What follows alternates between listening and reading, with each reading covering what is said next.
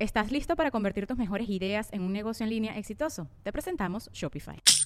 Tal vez no lo sabías, pero nuestro podcast More Than Mamis es un negocio. Y lo comenzamos, por supuesto, para desahogarnos y hablar sobre la maternidad, no para convertirnos en expertas de ventas y del e-commerce. Así que sí, necesitábamos ayuda para vender nuestro merch y poner en marcha nuestra tienda. Por eso estamos tan contentas de usar Shopify. Regístrate con tan solo un dólar por mes en shopify.com barra sonoro, todo en minúsculas. Ve a shopify.com barra sonoro para llevar tu negocio al siguiente nivel. Shopify.com barra sonoro. Hola, ¿qué tal? Bienvenidos a un episodio más de Rollos de Mujeres Podcast. Mi nombre es Ana Cruz y este es un espacio donde las mujeres expresamos lo que realmente sentimos, queremos y también lo que odiamos en cualquier etapa de nuestras vidas. Proveemos información, recursos e historias que inspiran para juntas en comunidad ser mejores un día a la vez y con una sonrisa. El día de hoy vamos a hablar de por tus hijos calla, aguanta, quédate y sufre. Suena fuerte, pero es una enseñanza que a través de generaciones se nos ha impartido a las mujeres latinas. Y en este caso voy a hablar de mexicanas específicamente porque yo soy mexicana. Pero si tú eres de otro país de Latinoamérica y te identificas con este tema, por favor, déjanos un comentario. Me encantará leer tu opinión y también conocer tu historia. Hay varios factores de nuestra cultura, religión, ignorancia, machismo, que han influido para que las mujeres creamos en un amor romántico, nocivo, controlador, celoso y hasta agresivo, en lugar de un compañerismo amoroso y con respeto. Y esto desencadena una terrible enfermedad de la que miles de mujeres y niños son víctimas cada año, la violencia doméstica. Esta se conforma de agresión, maltrato físico, emocional, controlando y forzando hasta nuestra propia sexualidad, finanzas, independencia, educación y mucho más. Y al final del día, los más afectados y quienes sufren más son los niños quienes tienen secuelas muy, muy graves y muy dolorosas a corto y a largo plazo. Pero muchas mujeres se quedan por muchos años e incluso aún después de haber dejado a su agresor regresan. ¿Y saben qué es lo que la mayoría de estas mujeres dicen? Que fue su razón para aguantar. Por sus hijos. Sí, por sus hijos. Hola Anita, sabes que mi mamá fue una persona que ha sido por hasta el día de hoy porque decía que era lo que le tocaba y era su responsabilidad vivir eso. Este, hasta el día de hoy viven juntos, no se hablan, no comparten, no sé cómo hacen, la verdad, yo no podría. Viven juntos y se odian. Sí, este, mi suegra, fíjate que ella decía que su madre le aconsejaba a ella que este, tenía que aguantarse por, por sus hijos y como estaba casada en la iglesia no, no creían en el divorcio y básicamente tenía ella que seguir y hacer lo que su esposo decía o le hacía. Quiere decir que su mamá también sufrió lo mismo, sufrió engaño y maltrato por su esposo. Yo no estoy de acuerdo con eso, claro. Pero ¿quién carajos nos metió en la cabeza que por nuestros hijos se aceptan infidelidades, burlas, maltratos, humillación, abuso, control y violencia? Y lo digo con mucho sentimiento porque soy una de esas niñas que creció en un lugar con violencia, y mi mamá aguantó durante 20 años. Y recuerdo que repitió muchas veces esta frase, por mis hijos.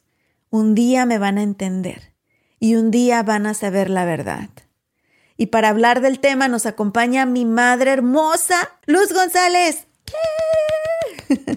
Mamita, vamos a comenzar con ¿a qué edad comenzaste tu relación con mi papá? Ups, como desde que lo conocí desde que no cumplían los 14 años. Wow, o sea, todavía eras una niña, prácticamente. prácticamente era una niña me, medio desarrollada y me veía más grande, pero, pero sí era una niña cuando yo lo conocí. y, y como, como a los tres meses, según, ya me andaba hablando para que fuera su novia, según él.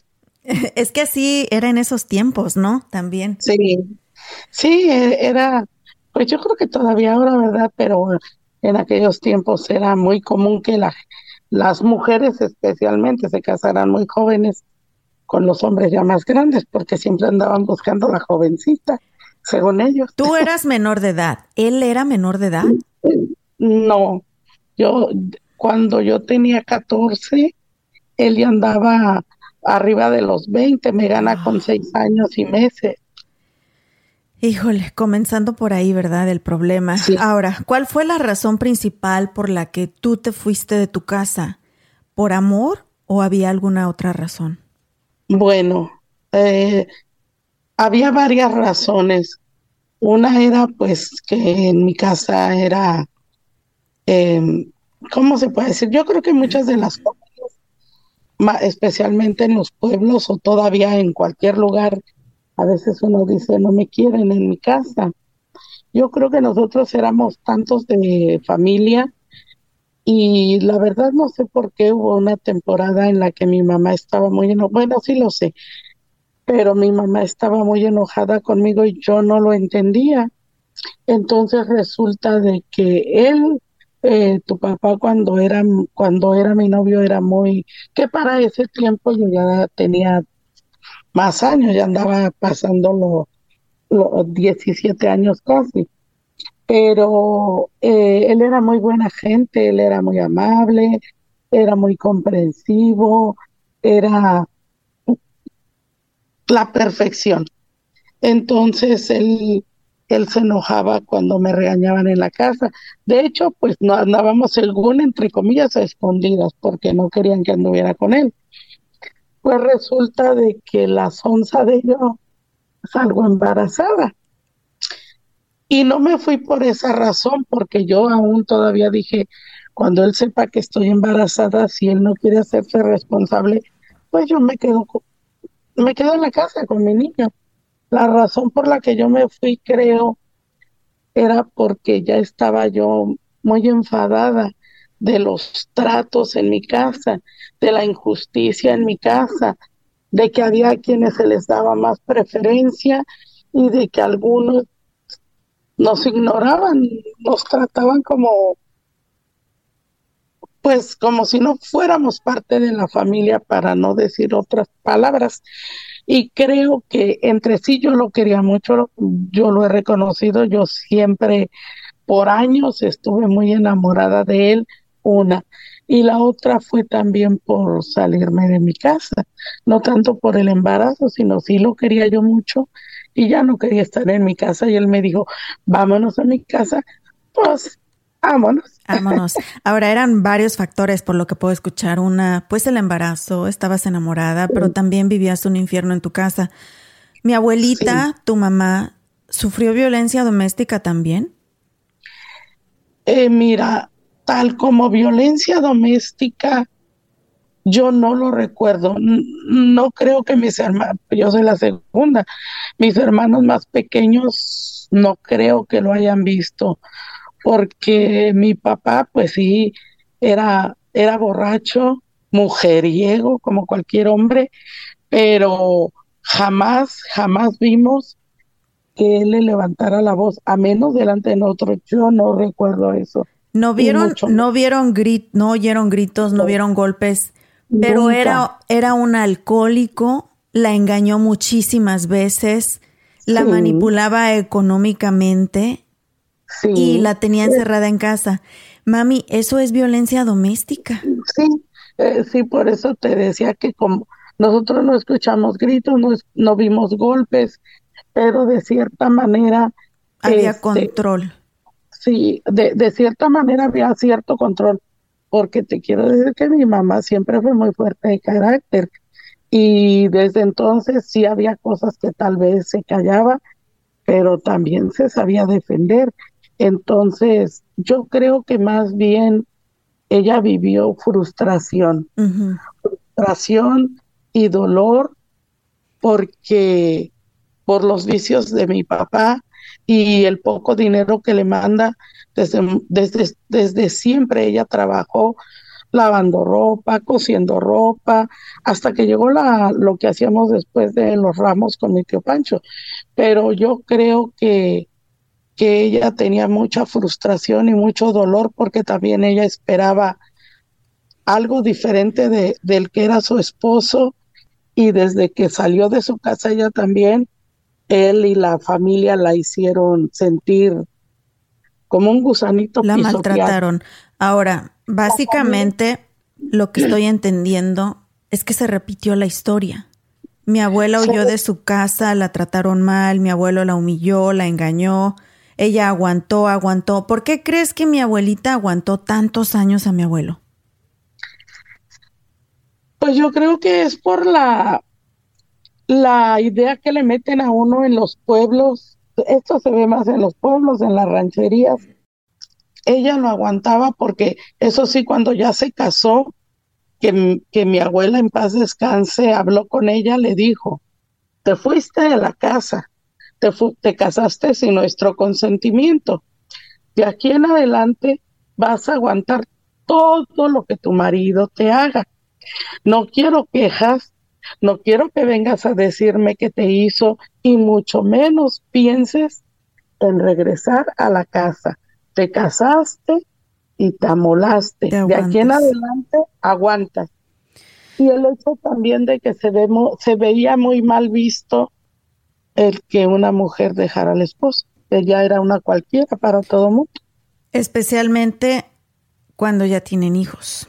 Eh, yo sé, no creo, yo sé, estoy segura de que fue porque pues tenía muchos hijos y, y de cierta manera eh, siempre, bueno, a, a, las mujeres se nos decía que, que había que guardar apariencias delante de los hijos, que por los hijos uno no podía uh, defenderse, ni siquiera contestarle al marido, y también porque ella se sentía tan abrumada de cómo poder mantener tanto hijo. Entonces, son varios factores que van tejiéndose para que una mujer se quede ahí y no se vaya, aguante. Aunque, aguante, aunque tenga una vida de infierno, porque era una vida de infierno para todos. Sí, ahora tú, es tu turno, repites la misma historia, sales corriendo de tu casa, esperando que un hombre te proteja, cambie tu destino y dices que al principio todo estaba bien, pero comienzan a cambiar las cosas. Y mi papá sí. también comienza a abusar de ti de muchas maneras, de muchas, muchas maneras. Sí. ¿Qué crees tú ah. que fue lo peor? Si puedes compartir, ¿verdad? Y lo que puedas compartir, mamita, lo peor que te tocó vivir con mi padre. Lo peor que me tocó vivir con él yo creo que fue cuando, cuando regresó, que ya la, la señora con la que se había casado acá en Estados Unidos falleció y regresó él, regresó a, a humillarme y a maltratarme tanto que de verdad yo sentía en momentos yo me quería morir porque decía yo que hice, porque es así, yo le he aguantado, le he sufrido, pero él regresó según, según, tan adolorido porque falleció la señora, que él me, de, me decía que yo no valía nada, que él hubiera preferido, y eso se lo dijo a mi papá también cuando estaba a punto de un mes para que naciera Ricardo, y tuve un, un accidente que hasta hoy día Dios me perdone, yo sé que lo provocó él y su familia. Y estaba yo en el hospital de embarazada con el terror de que pueda hacer, pues abortar al niño, porque ya le faltaba muy poquito y fue un golpe muy, muy fuerte. Pero él todavía borracho y sintiéndose muy, el hombre me dijo en mi propia cara, pues mil veces yo hubiera preferido que su hija se muriera a que se me muriera la mujer que tenía en Estados Unidos. Y él me lo dijo en mi propia cara, acabada de sufrir un accidente, embarazada, con el miedo del aborto, sin dinero. yo creo que me hizo muchas cosas muy feas, me dijo muchas cosas muy feas, pero creo que en este momento, hasta hoy día, yo creo que fue una de las peores cosas y que más me dolió porque pues yo en ese momento necesitaba consuelo, ayuda por disque el accidente que había tenido y él dijo que, que, prefería que hubiera muerto yo. Ahora, después nacemos nosotros, comenzamos a crecer y nos empezamos a dar cuenta de muchas cosas, mami. Lo que muchas veces las mujeres pensamos que los niños no entienden. Ya. Y recuerdo que desde tal vez los siete años de edad yo ya tenía conciencia de todo lo que estaba sucediendo en la casa. Vivíamos un infierno. Mi papá llegaba agresivo, llegaba tomado, vivíamos hambre, abandono, gritos, maltratos, humillaciones. Pero sabes que entre todo lo que sucedía, a mí lo que más me dolía es que te tratara mal a ti. Porque para mí tú eras mi todo, eras mi mami, mi protectora, mi proveedora, la que nos daba amor, la que estaba siempre con nosotros, la que sacrificaba, la que lloraba en silencio. ¿Tú piensas que no nos dábamos cuenta, mami? Pero yo a veces me despertaba a la una de la mañana y nada más abría mis ojitos y te oía llorando. Sí, tristemente uno de madre, o a los padres ni les importa muchas de las veces, pero uno de madre, ese es el error que uno comete a veces, pensar en que tus hijos no entienden lo que está pasando. Y, y creo que también es un error no platicar con tus hijos lo que está pasando, porque ellos, como tú dices, pequeñitos a su manera, están entendiendo las cosas y, y están en un, en un susto, en un terror continuo y no pueden decir nada porque uno tampoco no, no abre la confianza para platicar y, y tratar de, de buscar una solución o mejorar. Y lo que es peor, mamá, se comienzan a crear traumas en los niños y esta plática va a ser bien honesta entre tú y yo, porque creo que debe suceder entre padres e hijos que están viviendo en un lugar con violencia. Y es que sucedían cosas que yo no entendía, mamá. Por ejemplo, yo no entendía por qué aguantabas tanto, por qué te dejabas humillar, por qué él nos tenía tanto odio, por qué cuando yo lo veía como el, mi padre, el que debería de estar ahí para abrazarme y decirme, hija, aquí estoy, no te preocupes. Era el que nos ponía a temblar, el que nos daba miedo. Y voy a decir cosas muy fuertes en este episodio, en este podcast, pero que son necesarias. Yo cre yo llegué a decir que lo odiaba, mamá. Yo llegué a írmele a golpes a mi padre a partir de los 10, 12 años. Yo tenía miedo de los hombres, mamá, y hasta la fecha tengo traumas en mis relaciones, repetí el ciclo de violencia doméstica con mi primer matrimonio, tengo muchísimos traumas por todo lo que vi. Y algo muy curioso que me sucedía y por años me dio vergüenza decirlo hasta que lo entendí con una psicóloga, yo me hacía pipí en la cama, mamá. Me hice pipí en la cama, es la primera vez que lo voy a confesar aquí y en cualquier lugar. Solo mi mamá y mis hermanos lo saben yo me hice pipí en la cama hasta que iba en la universidad. Sí. Y era algo que me daba una vergüenza. Gracias a Dios, tú nunca nos dejaste dormir en la casa de nadie, mamá. No. Pero yo no entendía por qué me pasaba. Yo no sentía y yo te decía, es que no siento, mamá, no siento cuando, cuando me anda del baño. Solo amanecía empapada y hubo muchas noches que ni siquiera quise dormir, mamá hasta que caía rendida, que ya no podía más, pero me daba vergüenza porque me hacía pipí. Y cuando empecé a ir a la universidad, mami, que me decían, hey, tú ya no estabas ahí, ya te habías venido a Estados Unidos. Y me decían mis amigas, Anita, pues quédate en la casa, ¿para qué te regresas? Ya ni el camión alcanzas en la noche para irte a tu pueblo. Me aterraba y me llegó a suceder en la casa de una amiga de Bere, que en paz descanse, mi compañera de la universidad trabajaba yo afuera de la escuela, de la universidad, y se me fue el último camión a las 11 de la noche. Y le llamé, le dije, amiga, ya no alcancé camión, estoy aquí tirada en la carretera, casi la medianoche, casi llorando. Voy por ti ahorita, Anita. era más mi temor de quedarme en su casa porque sabía que podría hacerme pipí a mi temor de estar tirada allá afuera de, la, de la fábrica de Coca-Cola enfrente de la universidad. Y dicho y hecho, me quedé en su casa y dos horas cerré ojos con sueño. Y esas dos horas desperté y llorando le dije, sorry, no, no sé, no sé qué me pasa, no siento y me hago pipí. Y una de las mayor, de las cosas más comunes que les ocurren a niños que viven en lugares de violencia doméstica es que se hacen pipí en la cama, mamá. Y me lo dijo una psicóloga, que era una forma de protección, una forma de uno gritar, tengo miedo. O algo, o algo está pasando. Y yo también muy grande lo entendí. A mí me sucedía, pero por otras razones que no puedo contar. bueno, que tú sí ah, sabes a, a, rasgos grandes. Que no estás lista para contar todavía. No, todavía no, hija pero a mí me sucedía lo mismo, por eso yo te entendía.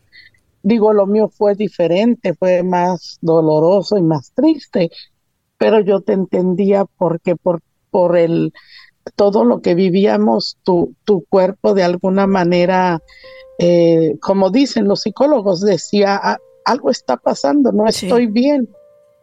Hola mis amores, no paguen renta toda la vida, qué desperdicio de dinero. La mejor inversión es teniendo nuestra propia casa y sí se puede. Nosotros como latinos trabajamos muy duro, somos súper chambeadores, solamente necesitamos información y que alguien nos guíe el paso a paso de cómo comprar una casa. Y estoy súper, súper contenta porque mi querida amiga agente de bienes raíces Griselda Segura está aquí para ayudarlos a ustedes. Es bilingüe. También es inmigrante como tú y como yo, así que entiende nuestras necesidades y puede ayudarte en el paso a paso de cómo comprar tu propia casa. Y lo mejor de todo es que sus servicios son completamente gratis para comprar tu casa, ¿ok? Lo único que tienes que hacer es llamarla para que te dé tu primera asesoría y pues de ahí todo comienza. Llámala al 972-898-1886. 972-898-1886 y le dices que Ana Cruz te la recomendó. Si vives en el área de Dallas Fort Worth o estás de visita por estos rumbos, tienes que visitar Traders Village en Grand Prairie. Vas a encontrar más de 3.000 puestos de vendedores locales desde botas, sombreros, joyería, juguetes, herramientas, plantas y mucho más. También venden comida deliciosa y tienen música en vivo y entretenimiento todos los fines de semana. Y para entretener a los niños y también a los grandes, pueden disfrutar de los juegos mecánicos de Prairie Playland, incluyendo la increíble montaña rusa Prairie Screamer. Si aún no te has subido, no sé qué estás esperando. Abierto sábados y domingos, la entrada es gratis y el estacionamiento cuesta tan solo 5 dólares. Traders Village de Grand Prairie. Mis amores, ahora que he estado pasando más tiempo en casa y cocinando para mi familia, me he dado cuenta del gran impacto positivo que tiene para su salud física y mental el comer rico y saludable. Y amo ir al Río Grande Latin Market a comprar mis frutas y verduras frescas. También tienen los mejores cortes y calidad en carnes y mariscos y encuentro todo lo que necesito para mis recetas tradicionales favoritas. Imagínense, desde pasote hasta huitlacoche. Ahí lo encuentran. Y lo mejor de todo es que tienen especiales cada semana, porque sé lo importante que es ahorrar dinero, especialmente en estos momentos, ¿verdad? Visita tu tienda al Río Grande Latin Market más cercana en el área de Dallas Fort Worth y también visita su página web elriogrande.net para inspirarte con sus recetas. Precisamente ayer hablaba con tu hermano de muchas cosas de esas, pues son muchas cosas las que, muchas, muchas cosas las que, las que salen a la plática y hablábamos de por qué uno aguanta, de por qué aguantabas tanto, por qué lo aguantaste tanto. Y yo creo que también esto incluye, incluye muchas cosas. Yo no tenía, no tenía la manera en mi mente, porque lo podía hacer, pero en mi mente no tenía la manera de irme a otro lado.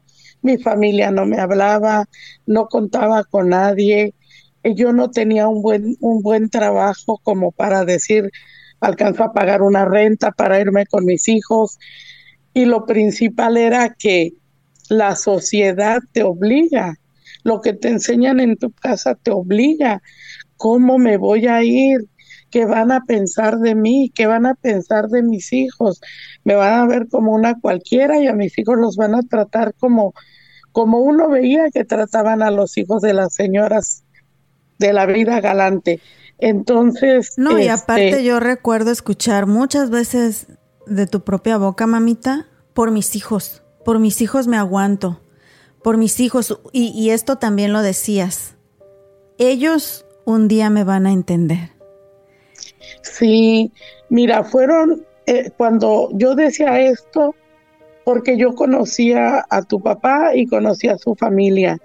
Yo sabía que ninguno de ellos me quería y yo sabía que sabían lavar el cerebro a las personas y yo decía, si me separo de él cuando mis hijos estén pequeños, ellos se van a encargar porque él me decía, yo me voy a encargar de hacer que tus hijos te odien y no vuelvan a querer ni siquiera mirarte.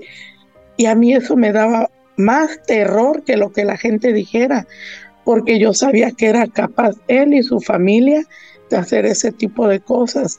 Y por eso yo decía, ya cuando mis hijos crezcan me van a entender porque van a saber todo, todo, ellos lo van a ver con sus propios ojos. Ellos van a vivir. Pero mami, lo veíamos con nuestros propios ojos desde los 3, 4 años de edad. O sea, en tu mente, ¿a ti te daba miedo que nosotros pensáramos que eras una mala madre porque dejabas a mi papá? Eh, me daba miedo que al dejarlo yo a él, él y su familia les metieran ideas a ustedes y que ustedes quisieran irse con él y no conmigo. Pero fíjate cómo son las cosas y cómo cuando uno está dentro del problema, cómo uno ve tan nublado. Porque en primer lugar, él ni, nunca estaba ahí. No era un hombre responsable, no le interesaba ser papá. No podía ser papá. No era capaz de ser papá en ese momento. Así que todos esos miedos que tú tenías ni siquiera iban a suceder, mami. No, existían. Pero muchas cosas no existían. Es cuando está uno en el problema. Ahora, fueron 20 años los que aguantaste ahí. Y sí, infinidad de veces escuché la frase por mis hijos, ustedes un día lo van a entender, un día lo van a entender. Yo te lloraba, te suplicaba que lo dejaras, yo creo que desde que tenía siete años. Y fueron escenas terribles las que pasamos en esa casa que de verdad que un día vamos a escribir un libro, ¿verdad? Mamá? Sí. Hasta tres van a salir. Pero la vida da muchas vueltas, mamá. Sí. Y uno de los de las consecuencias de niños que crecen en violencia doméstica es que repiten la violencia o repiten el papel de víctimas. Gracias a Dios, ni mis hermanos ni yo salimos ni viciosos ni, ni violentos pero sí salimos bien afectados el cerebro emocionalmente. Y, yo pensaba que, que yo era una persona educada porque fui a la universidad, me esforcé mucho, siempre fui muy consciente, fui una hija muy responsable, muy preocupada, siempre quise ayudarte, te, te amo mucho, amo a mis hermanos, pero no estaba preparada emocionalmente nadie me preparó a lo que ahora le llaman los gringos inteligencia emocional. Incluso mi inteligencia emocional se vio corrompida, destruida y transgiversada por la violencia doméstica que presencié en mi hogar. Pero la vida da muchas vueltas, mamá. Y un día repito el ciclo. Me caso y vivo violencia no física de golpes, que idiotamente, tontamente, sorry, ya te ofendí a ti también, mamá, porque era lo que tú esperabas ver en mi abuela, que mi abuelo le pegara para decir, oh, sufrió violencia. Pero me, me, violentaron de muchas otras maneras. Así es. Y cuando tú me viste a mí, mamá, pasando por eso, tu consejo de vida y tu perspectiva de vida cambió. Sí. Y ahí ya no me dijiste, aguanta por tus hijos, aguanta por tu hijo, porque yo estaba en espera de mi hermoso hijo Caleb. ¿Qué fue lo que me dijiste cuando fue tu hija, mamá? Quien estaba sufriendo violencia. Sí, hija, porque yo creo que lo que más le duele a una madre es ver sufrir a sus hijos. Y como yo ya lo había pasado, yo no quería que tú pasaras lo mismo. Yo pienso que cuando yo estaba tan mal, si mi mamá se me hubiera acercado y me hubiera dicho, estoy contigo, yo te apoyo, deja ese hombre, vente con nosotros, nosotros estamos contigo y te apoyamos, yo creo que no hubiera pasado tantos años de sufrimiento pero yo estaba sola. A mí nadie me dijo nunca nada. A mí nadie me dijo, déjalo, vente con, yo te apoyo, estoy contigo. Entonces, en el momento en que yo te vi sufrir desde, desde antes que cuando pasaron también muchas cosas y que, claro, tú estabas enamorada de ese muchacho. Estaba pendeja, mamita. pues lo que sea, pero uno estaba enamorado. Yo pensé que estaba enamorada. por los ojos de esa persona. Sí. Este, a mí me dolía el alma y yo quería, eh, yo le pedía tanto a Dios que te abriera los ojos, que cuando llegó el momento, recuerdo como si fuera ayer el día que nos dijiste vengan por mí, yo lloré pero de felicidad y le dije al Tito, vámonos, así inmediatamente, vámonos por mi hija porque yo no quería que sufrieran lo mismo que pasé yo y que pasaron ustedes, y que lo sufrieran tú y mi niño, porque pues era lo que más me dolía en ese momento. Sí, ¿y sabes cuál fue ese momento, mamá? Cuando supe que estaba esperando a Caleb y porque yo viví 20 años en un lugar de agresiones, de violencia, que me traumaron de por vida, yo no quería eso para mi hijo. Y dije, no, ahí cambié yo el mindset que teníamos, la mentalidad que traíamos, donde decías, por mis hijos aguanto, por mis hijos le tapo las, las infidelidades, eh, le tapo los insultos, le tapo todo a mi esposo para que mis hijos no, no vean un mal padre, para que mis hijos no se enteren, para que mis hijos no sufran, para que mis hijos no sean producto de un divorcio, para que mis hijos vean que su mamá ama, sacrifica y aguanta. No, mami, cuando yo supe que Caleb venía en camino, dije, por mí hubiera aguantado todo, porque yo soy dueña de mi propia vida, de mi propio cuerpo, de mi propio destino, pero yo no tenía el derecho de que mi hijo creciera en un lugar igualito. Entonces dije, por mi hijo, por mi hijo quiero cambiar esto y por mi hijo lo dejé y por mi hijo salí adelante. Sí. Ahora me gustaría que para despedirnos ya cuando cambió toda esta perspectiva en tu mente, cuando ya lo experimentaste ahora con tu hija también, ¿qué mensaje les das tú a todas las mujeres que nos están escuchando en este momento y que desafortunadamente siguen con ese estigma en su mente de por mis hijos aguanto? Pues mi, mi consejo, y lo he dado muchas veces porque yo digo, ahora si a mí me pasara algo como lo que me pasó en aquel tiempo, no pasaba ni tantito Así inmediatamente vámonos, mijo, a la fregada, porque eh, uno de mujer, antes, antes que, que amar a tus hijos, claro, pero también te debes amar a ti misma y decir, yo no merezco esto, por eso me gusta la canción esa que dice, yo no merezco esto, porque no lo merecemos, somos, somos seres humanos, principalmente antes que nada somos seres humanos y ningún ser humano cuando se entrega a otra persona en cuerpo y alma y que y que vives para esa persona, no mereces que te humillen, que te maltraten, que te insulten, que te agredan, que te golpeen. A mí golpes eh, después en otra plática, en otro, en otro video decimos las veces que él me puso la mano encima y qué le sucedió a él. Pero yo les digo esto, a la primer señal, señoras, muchachas, jóvenes, sea esposo, sea pareja, sea novio, a la primer señal de violencia, grito, insulto, jalón, bótenlos, porque se pasan la vida pidiendo perdón y uno tontamente piensa que van a cambiar y a mí me pasaron 20 años encima y el Señor nunca cambió. Y el, cuando lo dejé dijo, dame otra oportunidad, le dije, 20 años te di oportunidades y tú no me hiciste tonta. la tonta soy yo. Entonces no sean tontas, mujeres, no sean dejadas ya en estos tiempos, todo el tiempo, pero en estos tiempos creo que hay más facilidad para salir adelante y uno está mejor, de verdad que yo lo entendí cuando lo dejé. Yo, yo, yo parecía una anciana a mis treinta y tantos años, yo parecía, me veía peor que me veo ahorita.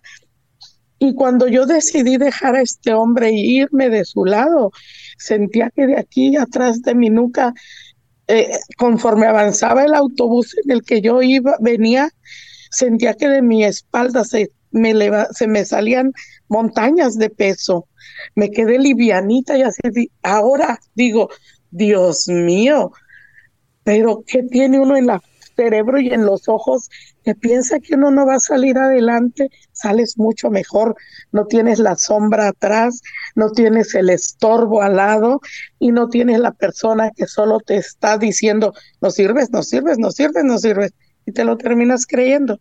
Claro que si es un buen hombre como el que tengo ahora, pues hay, que echarle ganas. ¿Y sabes quién sale ganando? ¿Sabes quién sale ganando más en todo esto?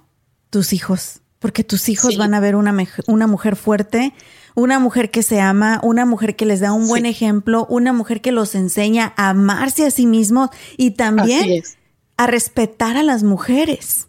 Exacto. Y tus hijos van a crecer en un hogar sano. No aguanten, no se dejen. Ustedes pueden. Hay tantas ayudas que ahora el pretexto ya no existe para seguir ahí al lado de un maltratador. No se dejen mujeres. Afuera. Pues muchísimas gracias, mamita hermosa, por abrir tu corazón y compartir cosas que pues son bien íntimas de nosotros, de nuestra familia, pero que es necesario para que otras mujeres vean que no están solas y que sí se puede. Ah, por cierto, mi mamita ya es una influencer también. mamita, tienes una nueva página de Instagram para que la gente te siga y vas a estar dando consejos de salud, dinero, amor y de la vida en general, ¿verdad? Es. Simplemente si quieren una, una palabra de aliento, aquí estoy.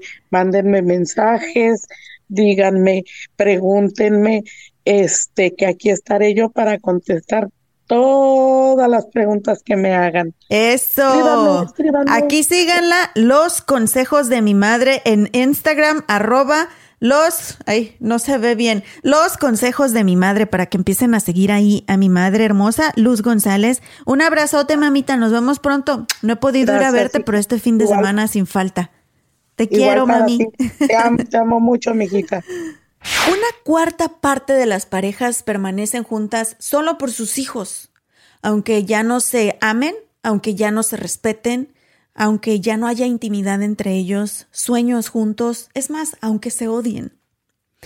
Permanecen juntos por sus hijos. Pero esto tiene muchas consecuencias. ¿Saben en quién? En los niños. Y unas de estas son que todos sufren.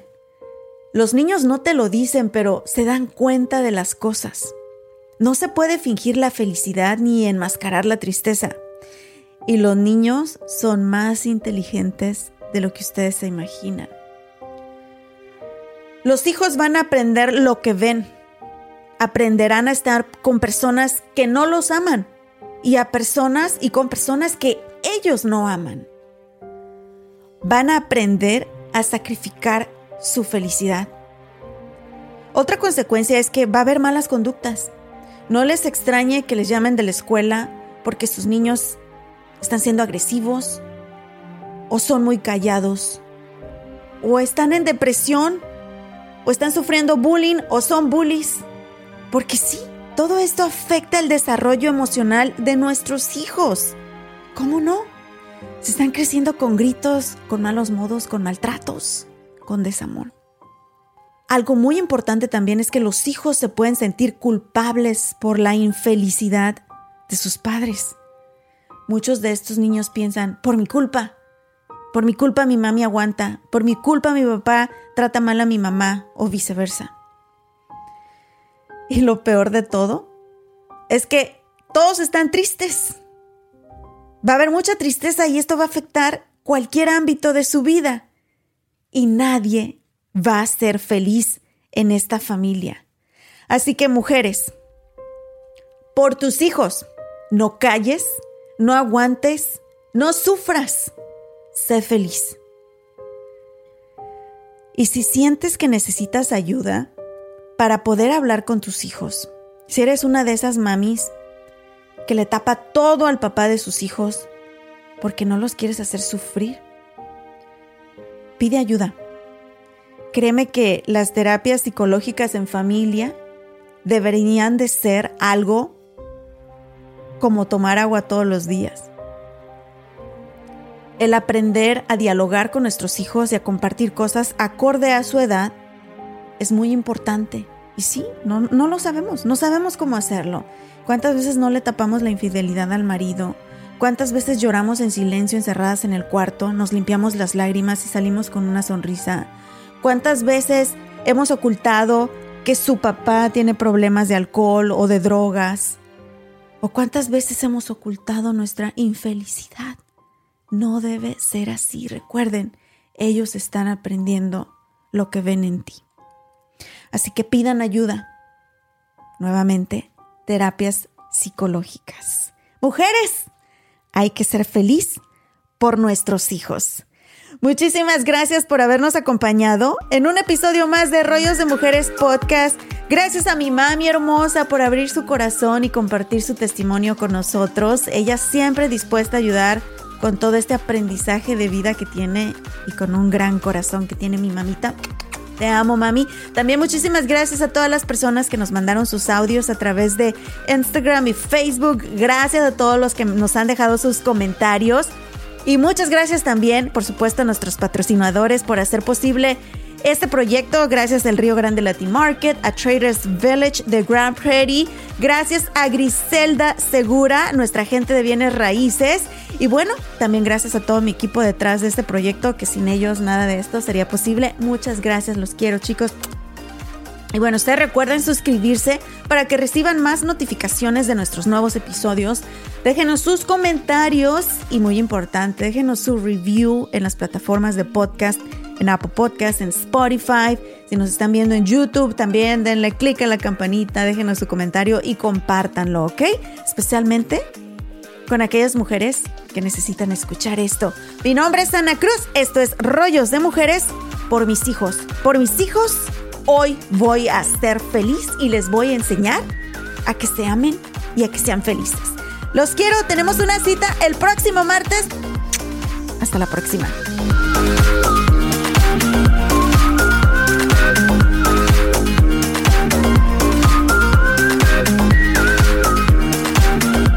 ¿Estás listo para convertir tus mejores ideas en un negocio en línea exitoso? Te presentamos Shopify.